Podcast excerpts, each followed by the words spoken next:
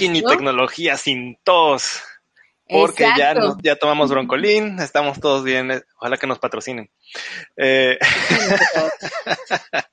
y ya tenemos por acá al señor Irán. Bienvenido, señor Irán, a este su programa de, de, tecnología y ciberseguridad. Y usted es la parte de ciberseguridad, me da mucho gusto y ahorita trae un montón de ropa que lavar. ¿Qué pasa, oiga?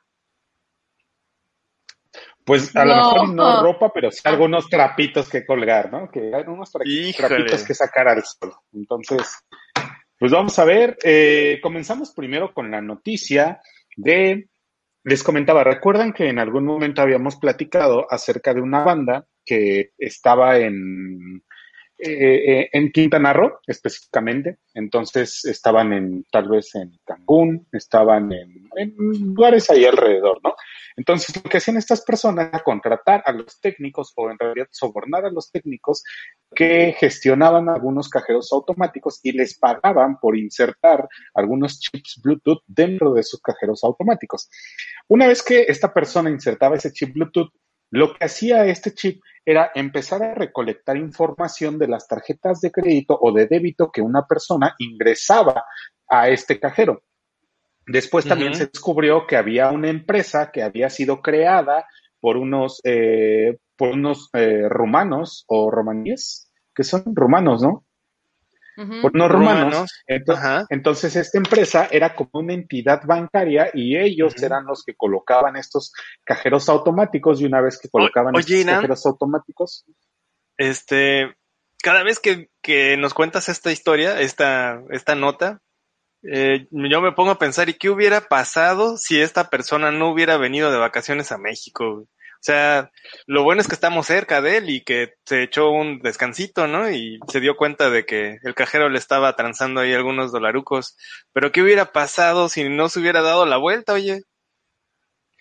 Sí, eh, eso, es algo muy importante y qué bueno mencionas, León, porque, por ejemplo, algunos, uh, algunos periódicos como El Financiero, eh, otros de Mexicanos contra la Corrupción y otras entidades han puesto tweets en Twitter en el que dicen, tras nuestra investigación o, o se acuerdan, justamente hace rato vi uno de Mexicanos contra la, contra la corrupción que decía, ah, ¿se acuerdan de, de, de, que descubrimos que una banda, había una banda de Cancún o de Quintana Roo, o sea, y empiezan a escribir todo eso, ¿no? Y la realidad es de que esos reporteros, y algo que he aprendido que aquí en México, o sea, eh, algo que he entendido es de que aquí en México muchos reporteros lo que hacen es, ah, ahí hay una noticia, ¿no? O, se la, lanzan un hueso y ahí van los reporteros tras, y lo único que hacen es empezar a investigar sobre la noticia que alguien más ya sacó. Y no somos un país o no, o no tenemos reporteros que generan noticias tras una investigación, no sé, iniciando desde cero, ¿no? Como por ejemplo lo hace de, de Record Media, como lo hace The Guardian, o sea, como lo hacen medios internacionales que ya tienen su, su, su, especialización en ciberseguridad, que no van tras una noticia que ya haya salido, sino ellos son los medios que generan esta noticia.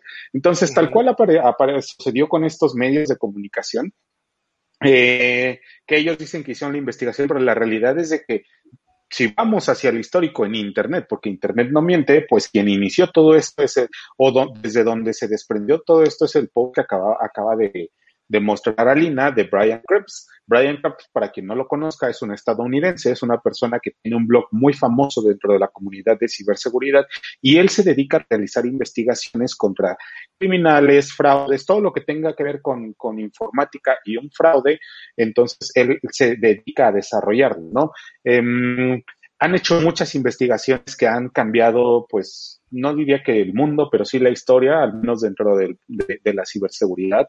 Entonces son muy buenos y son muy reconocidos. Y él es una de las personas que inició con esta investigación gracias a que él estaba aquí y lo descubrió, porque él tal cual en su primer post, es una serie, me parece como de tres o cuatro posts que están largos, pero son muy buenos.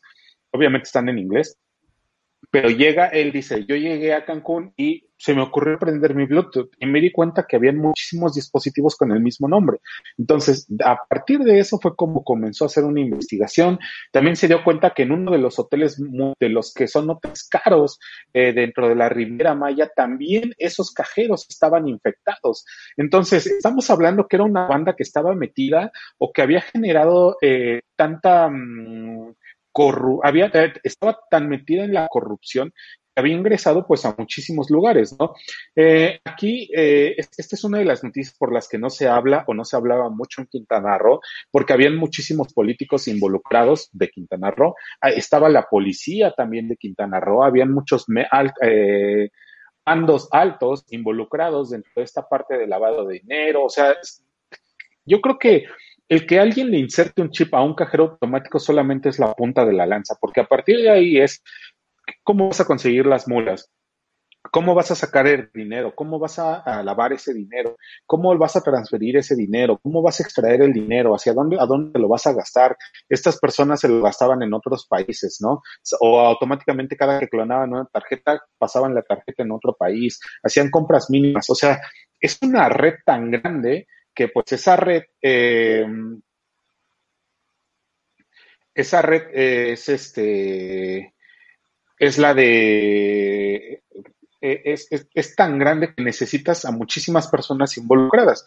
Entonces, eh, Brian fue el que inició esto. El día de hoy la Fiscalía General de la República anunció precisamente, a ver, ahorita le digo exactamente a qué hora lo anunció porque lo pusieron en su Twitter, que habían aprendido a, pues, a esta persona eh, que se llama um, Florian Tudor, que le decían el, tiburón, eh, de la banda de Skimmers, eh, la banda romana de, Skinner, de Skimmers.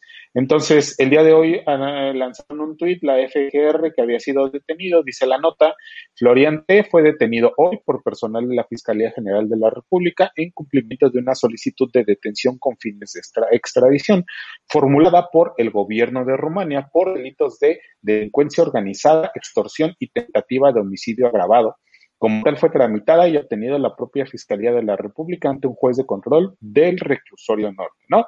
Bueno, aquí también es un punto importante, o sea, al final de cuentas lo están, lo están deteniendo por una solicitud de detención con fines de extradición por parte del gobierno de Rumania no tiene absolutamente nada que ver con la investigación que supuestamente se inició por los skimmers, que también nos podemos dar cuenta de cómo está la parte legal con la parte de tecnología, en el que pues sí, tenemos skimmers y ha afectado a muchísimas personas, tanto personas mexicanas como extranjeros, pero pues en México no se estaba siguiendo, tal vez se estaba siguiendo muy despacio, ¿no? Eh, nos estaba persiguiendo esta persona. De hecho, si ustedes quieren buscar acerca de esto, hay un video también en YouTube, lo pueden buscar como Riviera Maya Gang.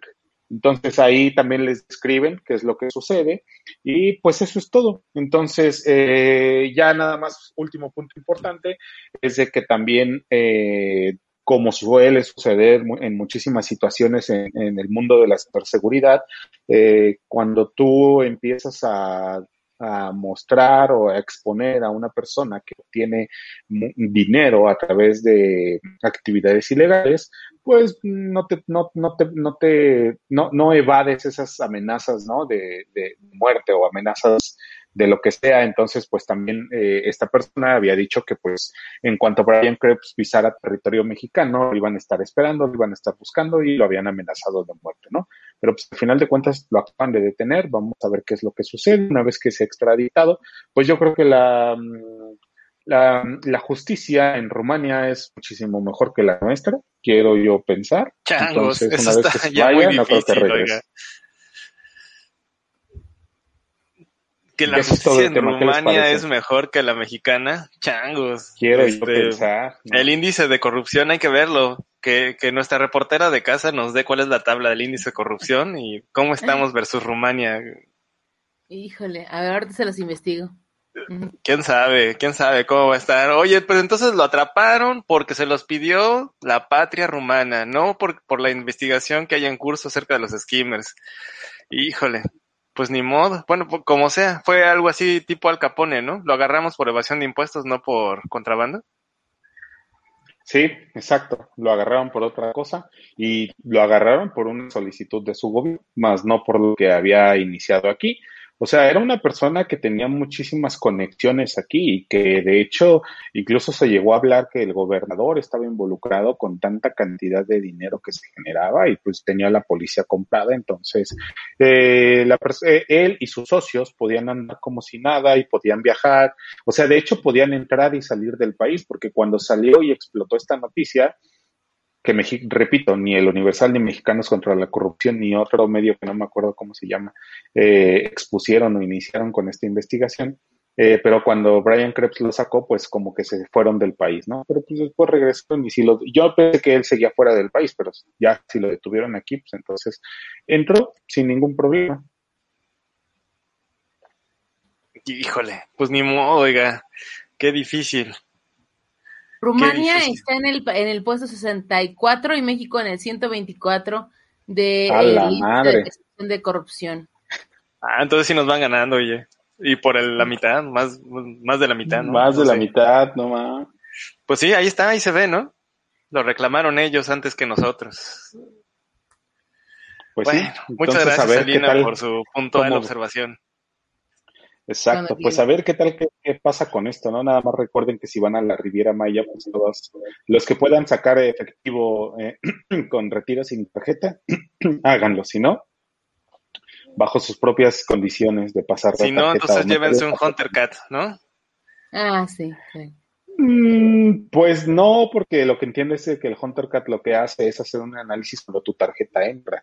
Y este, este chip no está insertado dentro del espacio donde tú colocas la tarjeta, sino extrae la información del sistema, o sea, directamente del cajero. No o sea, no es un skimmer adicional, ¿no? Sí, no, no me acuerdo cómo funciona, pero hasta donde yo revisé, sí como que extraía información, pero de otra forma. No o sea, está conectado al cajero. O sea, el cajero es el cómplice. Sí, no, no me acuerdo, la verdad. Mejor vamos a, voy a, revisar, pero la parte del Bluetooth lo que, lo que permitía el Bluetooth era de que una persona se acercaba al cajero, se conectaba con su teléfono hacia ese chip y extraía, descargaba la información que estaba almacenada. No, creo que sí, lo, estaba, creo que sí, extrae la información cuando tú ingresas la tarjeta y ya nada más eh, la, eh, pues recolectaban la información así con su teléfono y conectándose al Bluetooth. Entonces, pues sí, puede ser que te ayude en algo. No hay manera de ver. Como sea, llévense el HunterCat. Pues no hay manera de ver esa señal de YouTube, de Bluetooth por, por este, a través de, de, de algún, algo que esté detectando las, las conexiones posibles abiertas a Bluetooth o algo así. Sí, de hecho, en uno de sus blogs, creo que en el primero, eh, Brian Krebs menciona cuál es el ID de ese Bluetooth. Entonces, eh, lo que ah, decía era, si tú te acercas a un cajero y tienes una señal muy fuerte de un dispositivo con este ID o hay las características, entonces probablemente este cajero esté eh, infectado. Y de hecho, él también cuenta una historia que mientras él estaba en uno de los hoteles caros de ahí de la Riviera Maya, eh, una persona ingresaba su tarjeta y posteriormente, eh, no me acuerdo si unas horas, unos días después, esta persona estaba reclamando en la administración que nada más había utilizado ese cajero y que como nada más había utilizado ese cajero, pues ya le habían, habían retirado dinero, ¿no? Entonces, él solamente estaba escuchando esa discusión, dice, yo quería llegar y alertarle a estas personas, pero pues al final de cuentas no sabía si tal vez yo estaba alertando a alguien que era parte de la banda y que me iban a identificar, ¿no? Porque él escribió todos, escribió todos estos posts una vez que él venía a México, él no avisaba que venía a México, hacía su investigación, una vez que hacía su investigación se iba y los escribía. Entonces, pues es algo así como, como si vas a hacer algo, vas a investigar, pues tienes que cubrir tus pasos o tus huellas, ¿no? Sin que te detecten y una vez que ya estés a salvo, pues ya escribes tu post. Y así es. Eso es en cuanto a la, a la noticia de los skimmers y del arresto. Y bueno, el segundo punto es que el grupo de ransomware Abaddon, que es un grupo de ransomware de los que, de los más fuertes que existen al día de hoy, o sea, yo creo que ellos son una, un grupo que tiene a muchísimas compañías. Por lo regular, ellos lanzan cada nueve o cada diez días un, actualizan su blog dentro de la Deep Web, actualizan su blog yo creo que cada nueve o diez días con por lo menos ocho víctimas nuevas. Y no estamos hablando de víctimas normales, sino estamos hablando de, empresas eh, grandes. ¿Cuáles son, han sido sus víctimas del ransomware? Abaddon, pues eh, AXA, la, francesa. ah, ellos fueron los de AXA. Me parece que sí, ellos fueron los de AXA. Eh, miren, les voy a decir, aquí tengo la lista. bueno, la noticia de hoy es de que ellos acaban de anunciar que la Lotería Nacional de México, pero ellos lo nombran como pronósticos deportivos, es una de sus nuevas víctimas. La Lotería Nacional tiene al día, bueno, en este momento, cuando estamos grabando el podcast, que son las 21 de 27 de mayo, le quedan nueve días y 20 horas, 33 minutos para realizar el pago. No sé exactamente la cantidad que le están pidiendo, ahí necesitaría, ya tengo la página para para ingresar, pero necesito el ID que, que tienen las computadoras cifradas de, de la Lotería Nacional para saber exactamente la cantidad de dinero. Entonces les dan ellos 240 horas. Eh, una vez que ellos tienen 240 horas, pues si se acaban esas 240 horas y no han pagado, pues lo que van a hacer es filtrar la información, ¿no? Pero aparte, este grupo también se caracteriza porque eh, mientras ellos están eh, reclamando el pago de este secuestro de información, pues también atacan a las compañías a través de ataques de DOS, DDoS, ¿no? Que son ataques de denegación eh, distribuidos, que quiere decir que utilizan cientos o miles de computadoras y atacan hacia los servidores de las compañías para presionar y de que realicen el pago. Ellos, dice el grupo de ransomware Abaddon, que ellos han robado información, que tienen información de todos sus contactos, eh, acuerdos, bueno, contratos del 2009 hasta el 2021 documentos legales, correspondencia, documentos financieros, em, datos notariales. Ajá, datos notariales. De outsourcing. Datos notariales, datos de outsourcing. Exactamente. De hecho, dentro de la página, eh, que dentro del blog del ransomware Abaddon, pues ellos colocan un documento, el primero de ellos colocan, me parece que son 13 o 12. Es, hay un documento que dice sesión extraordinaria, Consejo Directivo de la Lotería Nacional, que está fechado en enero 14 del 2021, viene con firmas. Hay documentos de la Secretaría de Hacienda que se llama, que viene de la Subdirección General de Asuntos Jurídicos y viene del subdirector general de Administración y Finanzas. También eh, hay otro documento que incluso tiene su sello de acuse y tiene varios otros sellos. Ya ven que al gobierno de México les encanta generar sellos de papa, así como los que hacíamos en la primaria.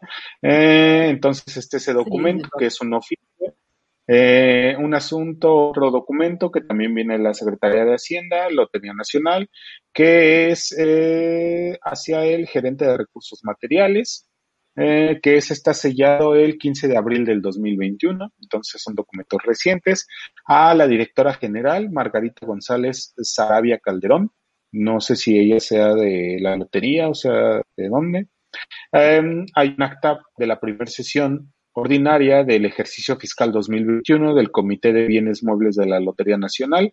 Eh, supongo que colocar este tipo de documentación con fecha para 2021 es para que, pues, como todos, la, entidad no niegue de que no existen documentos o de que tal vez es documentación falsa o documentación eh, vieja, como en algún momento lo declaró Pemex, cuando fue atacado por el extinto grupo de ransomware Lockbit, eh, perdón, eh, una solicitud de pago de la Secretaría de a la Dirección de Finanzas, una documentación, un archivo en Excel que se ve que tiene una relación de contratos inquiridos del 2021. De hecho, ahí se menciona Grupo Nacional Provincial. Entonces, ahorita, a partir de ahorita, ellos tienen para el sábado 5 de 5 del siguiente mes, o sea, del 5 de junio, para poder pagar, si no esta información vale queso. Sí, exactamente. Esta información va a ser información pública. Y bueno, también hay que, hay que ver, hay algunos grupos de ransomware como, como Marketo. Bueno, ellos no son un grupo de ransomware, pero sí son un sitio de leaks en el que colocan en su, en su blog que, eh, bueno, no lo colocan, de hecho ya lo hicieron. ¿Marketo es, un, es un sitio de leaks? Sí, es un sitio de leaks, es un market Liquid Market. Entonces ellos no se dedican a ransomware, ellos dicen que atacan a las compañías y extraen información y ellos piden que pues se les pague por no filtrar esa información. Una vez que eso se, una vez que ellos este, tienen esa información, lo que hacen es buscar a los clientes de la compañía y ahora ya hay grupos de ransomware que lo que hacen es les piden dinero a los clientes y también a la empresa atacada. Entonces, pues es va, va, va aumentando la cantidad de extorsiones, ¿no? Y así eh, hay un sinfín de documentos, hay archivos que son como páginas web que están almacenados. Eh, eh, están almacenados, no sé por qué los guardan y hasta este momento, bueno, cuando yo consulté la información que fue como 10 minutos después de que ellos lo postearon, eh, ya tenía 30 vistas esto, pero ahorita ya tiene 169 vistas. Está, em, ¿cómo se llama? Mm, este post del grupo de ransomware Abaddon. Y pues así está esto.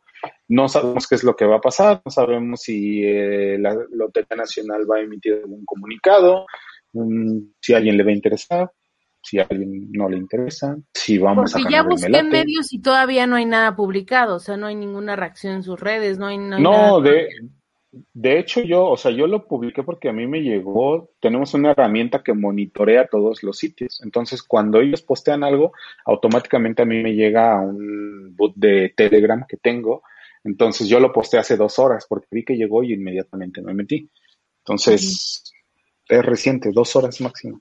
Ok, juguemos a los pronósticos entonces, hablando de los pronósticos. Alina, ¿aceptan el ransomware o no? Híjole, yo diría que no lo van a aceptar. ¿No? Señor Irán. Pues a mí me late que sí van a pagar. Estamos Ajá, o sea, en no- no- preelecciones. No, lo se hace menos público que necesitan, y, y pagan, ¿no? lo menos que necesitan es algo así ahorita. Es, sería muy complejo. Incluso yo diría que ante estrategias de, comunicación mediática mm, no les convendría, aunque tal vez después de elecciones digan algo, pero, pero ahorita, como están las cosas. Pero tal vez eh, la oposición pueda cap- eh, capitalizarlo, ¿no? Pero, ¿sabes qué? Lo que sí te puedo decir es que en el libro de Olga Warnat de Felipe el Oscuro, eh, por eso me llamó la atención el calderón que mencionas, eh, Irán, porque ahí hablaba sobre cómo pues las influencias de Felipe Calderón habían permeado a la, a la institución y de cómo también habían hecho algunos, algunos malos manejos ahí. Puntualmente ahorita en la cabeza no los tengo, pero están en ese libro. En Felipe el Oscuro está ahí eh, parte de esos malos manejos que hizo esa institución. Creo que sí. Así que es No muy jugoso lo que podría salir de ahí, ¿eh? Exacto, puede ser, no sé, no, no, no, o sea, si ellos dicen que tienen documentos del 2009 o 2019, entonces, pues es algo preocupante a ver qué tanta información tienen.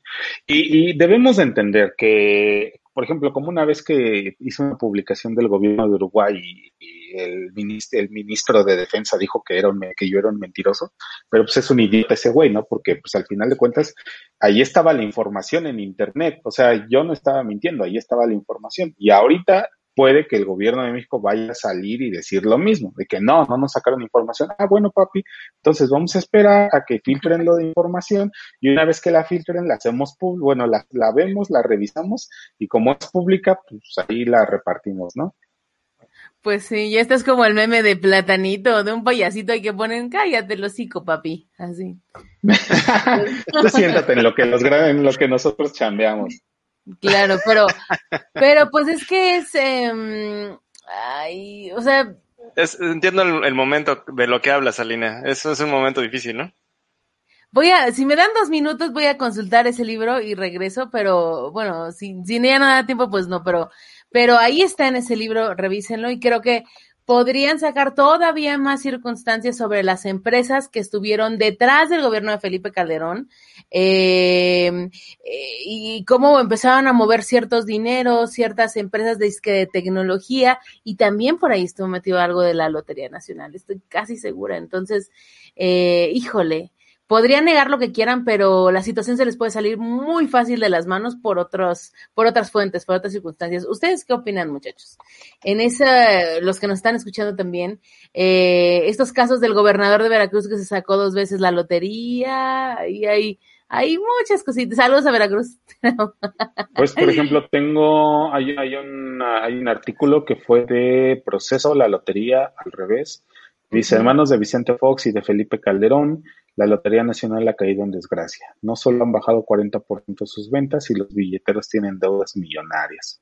Bla, bla, bla, bla. Sí, bla, o también es- recuerdo este caso en el que eh, se fingió, ¿no? O sea, se truqueó la, la, ahora sí que el proceso de, pues el- ahora sí que el sorteo y, y, y salió a la luz cómo se, cómo se estaba grabando eso. O sea, que eso, eso tiene algunos años que pasó, pero también, y lo único que hace es que abona, pues en contra de la, pues de la reputación de, de la lotería, que en realidad se supone que es para beneficencia pública, o sea, en realidad ese dinero va para instituciones de beneficencia, entonces, pues mientras más reputación le quites, pues menos gente va a jugar en esos sorteos para ayudar a la beneficencia, entonces es como un círculo vicioso. Sí, hay, hay Qué bueno, también las personas con la idea de hacerse millonarios, o sea, la reputación que tenga el melate van a seguir jugando.